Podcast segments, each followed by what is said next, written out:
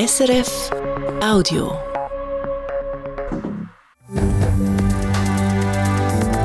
SRF 1, jetzt mit dem Regionaljournal. Und da ist das Regionaljournal Graubünden mit der Stefanie Hablützel. Nach interner Kritik der Personalchef vom Kanton Graubünden geht. Den Premieren in Zuz am Chalanda Marz haben zuerst mal Mädchen mitlaufen einfach ohne Glocke. Also ich finde es super, aber ich finde es ein bisschen schade, dass sie nur so halbe mitlaufen, halt ohne Glocke und in einer Gruppe hinter den Buben. Weil es wäre sicher cool, wenn sie auch noch Glocke hätten. Und aus dem Gerichtssaal der Fall Hefenhofen, ein Landwirt soll seine Tiere über Jahre gewählt haben. Das Wetter am Morgen ist recht sonnig, dann kommen die Wolken. Sengadiner Dorf Zuz ist eine der Chalanda Marz Hochburgen.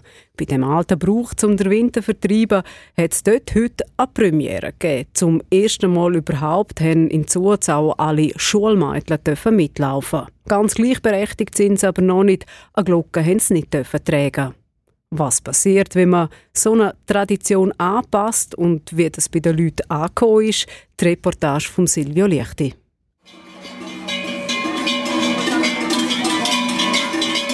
Durch die engen Gassen vorbei an mächtigen Engadiner-Häusern schlängelt sich der Umzug der rund 100 Schulkinder. Es sind deutlich mehr als in anderen Jahren, weil zum ersten Mal auch die Mädchen mitlaufen mit den blauen Hemdli und der roten Kappe.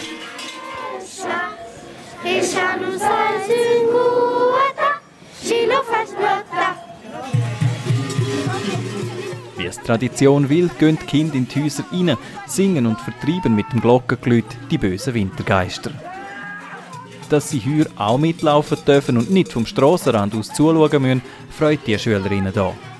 Ja, es ist schon eine besondere Erfahrung, auch mal mitlaufen dürfen. Äh, es ist cool, aber es ist schon kalt, und, aber es ist schön. Es wird einfach schöner mit Mädchen. Im vorderen Teil laufen hier die Buben mit den grossen Plumpes und hinten die Mädchen. Sie laufen bei der Premiere allerdings ohne Glocke. Es gibt also immer noch einen Unterschied zwischen den Mädchen und den Buben. Und das findet die Schülerin hier nicht richtig. Also ich finde es schön, also, dass wir auch mitmachen können, aber ich finde auch, also wir können es auch mit Challenge mitmachen. Also auch richtig könnten wir auch mitmachen. Weil sonst, also sonst bringt es gar nichts. Also nicht nichts bringen, aber ja, es gibt nicht so viel Sinn. Neu sei es noch ein bisschen speziell, dass die Mädchen mitlaufen, tönt von ein paar Buben. Ja, es ist noch gut. Äh, ja, ich finde es noch schön, dass alle haben die Bluse und die Mütze das ist schön. Also ich finde es super, aber ich finde es ein bisschen schade, dass sie nur so halbe mitlaufen, halt ohne Glocke und in einer Gruppe hinter den Buben. Weil es wäre sicher cool, wenn sie auch noch Glocke hätten. Zuz gilt als eine der Chalandamarz Hochburgen im Engadin. Auch heute hat der Anlass hunderte Schaulustige angezogen. Am Rand der Gassen und auf den Plätzen gibt es unterschiedliche Meinungen zum gemischten Chalandamarz. Für die einen ist es überfällig, dass 2023 auch die Mädchen mitmachen dürfen. Andere trauern ein bisschen am Alter noch sehen aber auch, dass die Zeit für den Schritt reif war. Oh, ich finde es super, dass sie auch mitmachen können. Und ähm, ich glaube, es ist der letzte Ort, wo jetzt Mädchen mitnimmt. Von dem her denke ich, ist das tiptop. Jetzt sind sie dabei, jetzt sollen sie mitlaufen, aber für mich selber ist der Brauch, der alte Brauch von Zuz ist verloren gegangen. Ich finde das super, weil ich finde, dass Mädchen heutzutage einfach dazugehören sollten. So wie es jetzt ist, finde ich es nicht schlecht, ist schön. Also mich stört es also nicht, dass Mädchen dabei sind. Und für den Gesang hat es einmal geheißen, sie singen besser, aber viel besser tönt es nicht. der Chalanda Marz, wenn wir zurückschauen, von früher, war auch anders gewesen. Man hat immer etwas angepasst und mit der Zeit gegangen. Und jetzt ist, ist es so, ja, ich kann mit dem leben, aber im Herzen ist es nicht schön. Was in den anderen Engadiner Dörfern schon mehr oder weniger lange Realität ist, ist jetzt auch zu Zuzen so. Mädchen machen mit. Es war letzten Sommer, als die Gemeinde das Chalanda-Marz-Reglement anpassen wollte.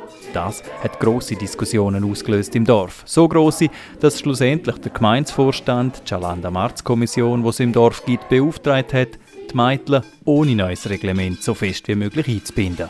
Die dreiköpfige Kommission begleitet der Chalanda Marz ist quasi so etwas wie die Hüterin vom Brauch.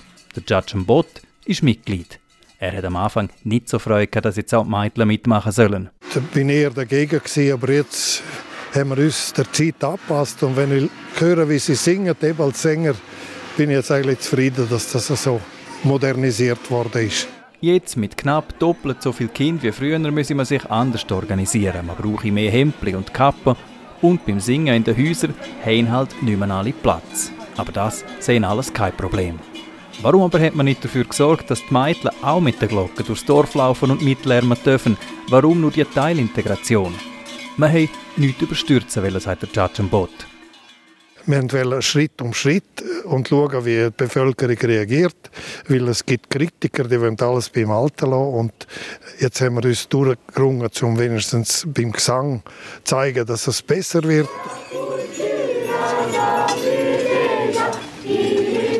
Man sollte Chalanda Marz von heute genau analysieren, schauen, was passt hat, was nicht.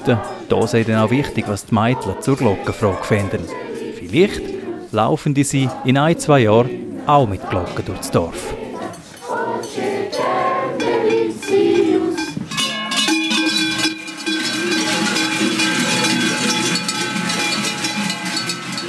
Aus zu die Reportage von Silvio Liechti zum Cialanda Marz.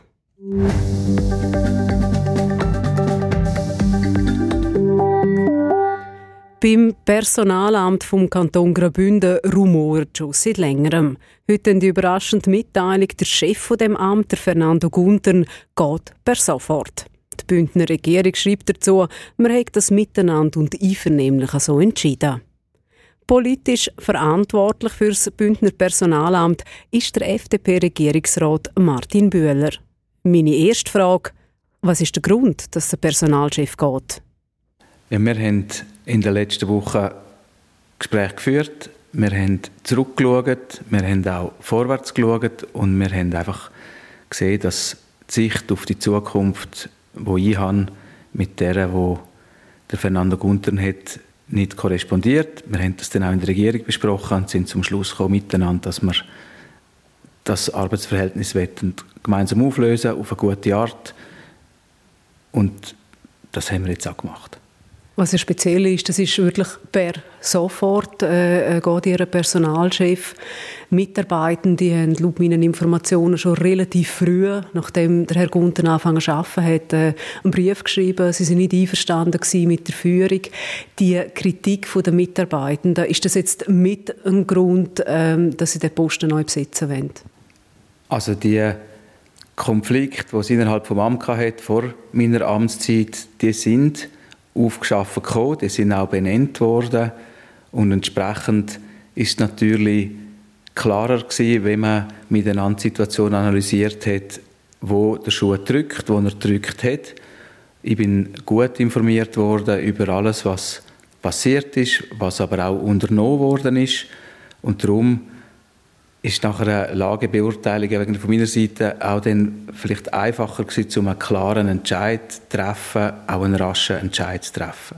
Es hat in den letzten zwei Jahren auch äh, relativ viele Kündigungen gegeben. Ähm, ich habe gehört von, von, mindestens 20 Stück. Ist das auch mit dem Grund?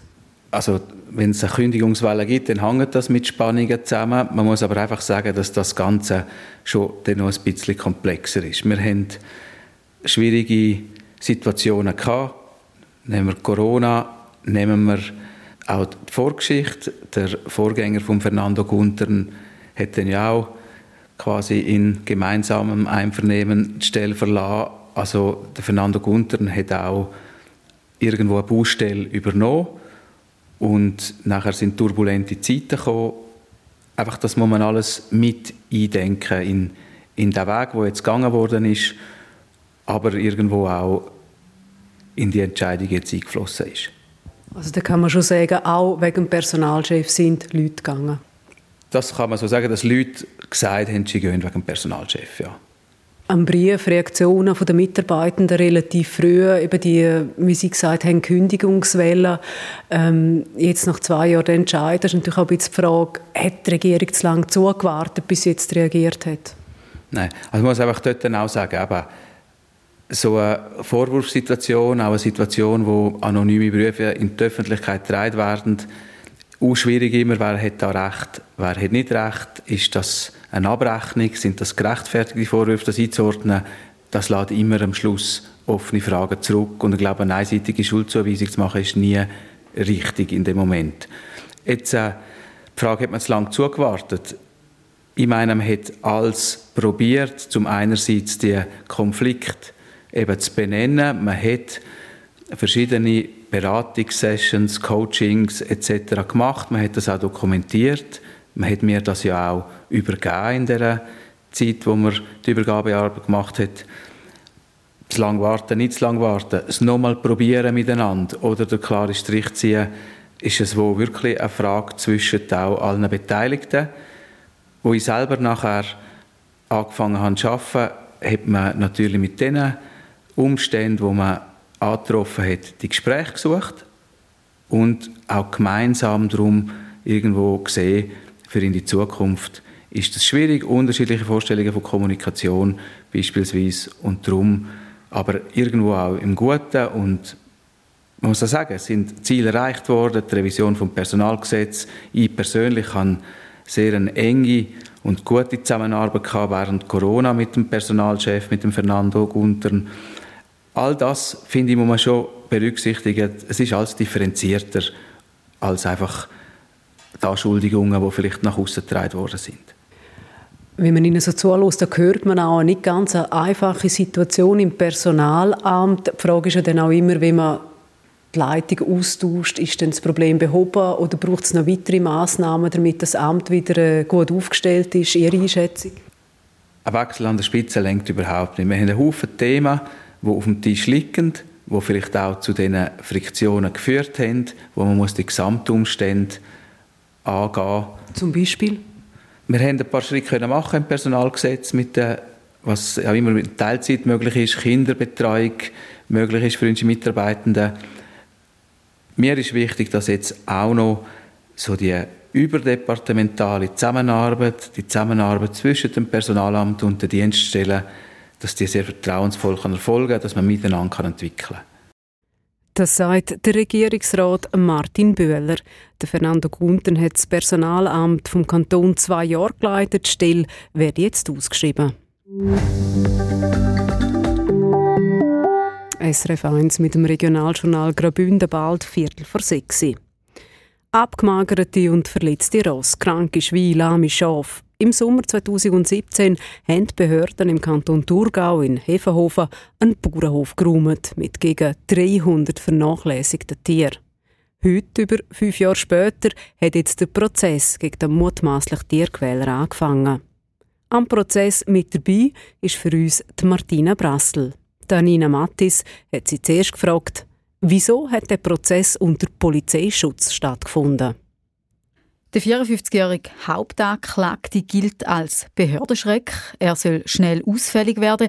Er gilt als renitent und er soll auch in der Vergangenheit immer wieder Amtspersonen bedroht haben, die seinen Hof wollen kontrollieren Er soll auch Tierschützer bedroht haben.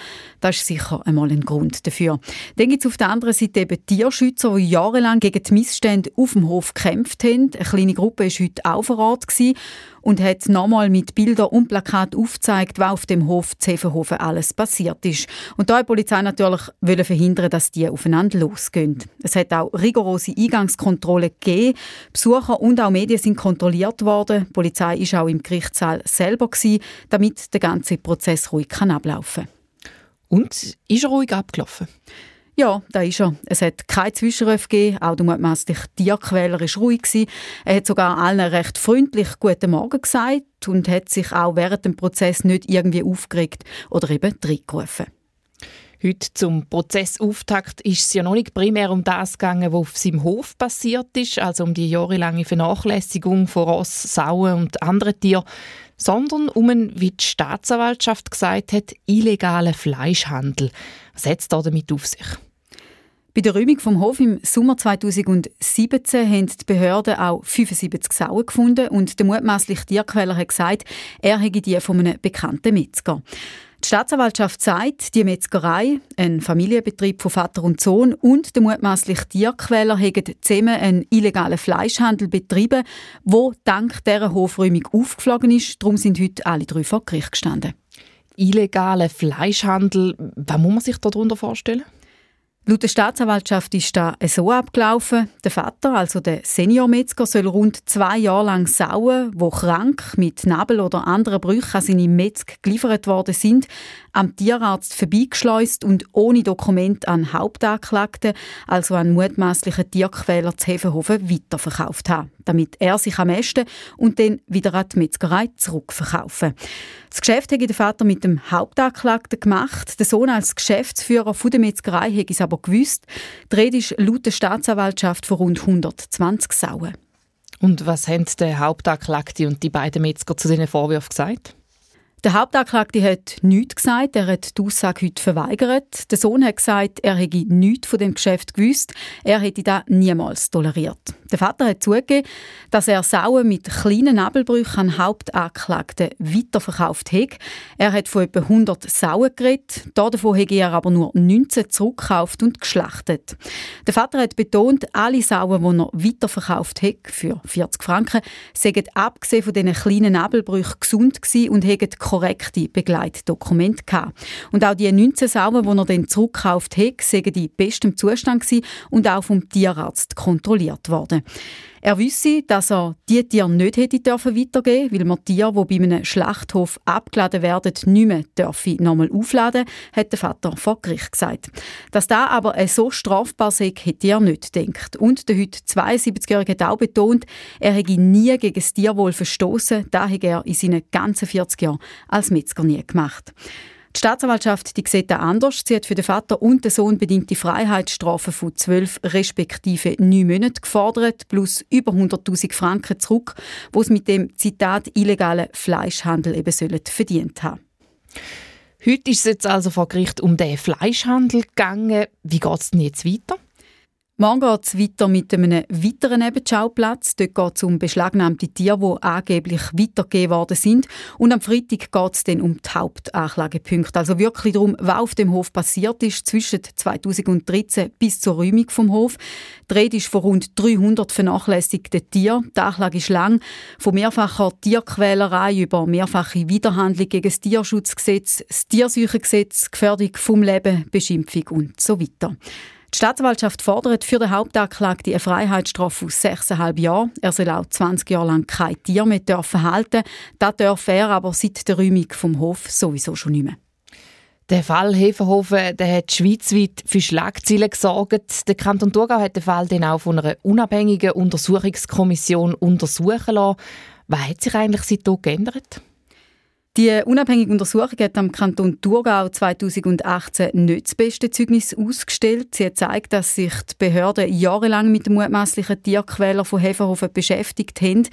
Es sei ein Verhalten zwischen Zitat Repression und Deeskalation. Auf gut Deutsch hat die Untersuchung gezeigt, dass die Behörden einfach zu lang zugeschaut haben, auch aus Angst vor dem mutmaßlichen Tierquäler. Seitdem ist aber zum Beispiel das Veterinäramt neu organisiert und personell verstärkt worden und auch die Polizei ist sensibilisiert worden. Es wird dann auch noch einen weiteren Prozess geben im Zusammenhang. Angeklagt ist der ehemalige Thurgauer Kantonstierarzt, unter anderem, weil er das Tierhalteverbot, das schon 2013 gegen den Landwirt Zevenhofen angeordnet ist, nicht soll durchgesetzt haben. Für diese Verhandlung gibt es aber noch keinen Termin. Einschätzungen zum Prozess gegen den mutmaßlichen Tierquäler von Hefenhofen von der Martina Brassel. Die Urteile die sollen dann am 21. März verkündet werden. Radio SRF 1 mit dem Regionaljournal Graubünden. Es ist 5 vor 6 Uhr. Zeit fürs Wetter heute mit dem Felix Blumer von SRF Meteo. Am Abend ist es in Nord- und Mittelbünden zuerst zum Teil noch klar oder nur leicht bewölkt. Dann werden aber im Verlauf der Nacht Wolken dichter, sonst ist es im Kanton oft stark bewölkt. Morgen Vormittag ist es dann in Nord- und Mittelbünden zum Teil auch noch im Engadin wieder mindestens teilweise sonnig. Im Tagesverlauf werden die Wolken immer dichter und gegen den Abend sind dann im Engadin lokale Schneeschauer möglich.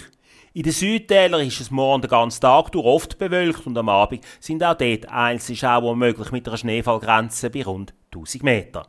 Das Thermometer zeigt morgen Morgen früh zu Chur minus 1 Grad und in der Mulde vom Oberengadin gibt es minus 9 Grad. Am Nachmittag werden dann im Rheintal irgendwo so zwischen 5 und 7 Grad erreicht und in Davos oben gibt es 4 Grad. Am Freitag gibt es wieder hochnebelartige Bewölkung in Nord- und Mittelbünden, sonst ist es zum Teil dann sonnig. Es werden rund um Chur bis zu 8 Grad erreicht und auf 2000 Meter Meereshöhe erwarten wir minus 1 Grad. Und die Meldungen vom Tag? Der Leiter vom Personalamt vom Kanton Graubünden, der Fernando Guntern, geht per sofort.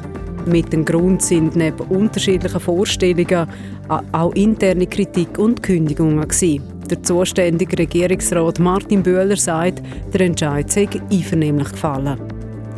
Am Chalandamarz in Suez haben heute das erste Mal auch die Mädchen den Winter vertreiben. Die Glocken haben aber weiterhin nur die Buben läuten. Die Meinungen über den gemischten Chalandamarz sind vor Ort auseinandergegangen, von längst überfällig bis Aussagen wie «der alte Brauch ist verloren gegangen». Das war das Regionaljournal Graubünden, verantwortlich und am Mikrofon Stefanie Ablützel. Das war ein Podcast von SRF.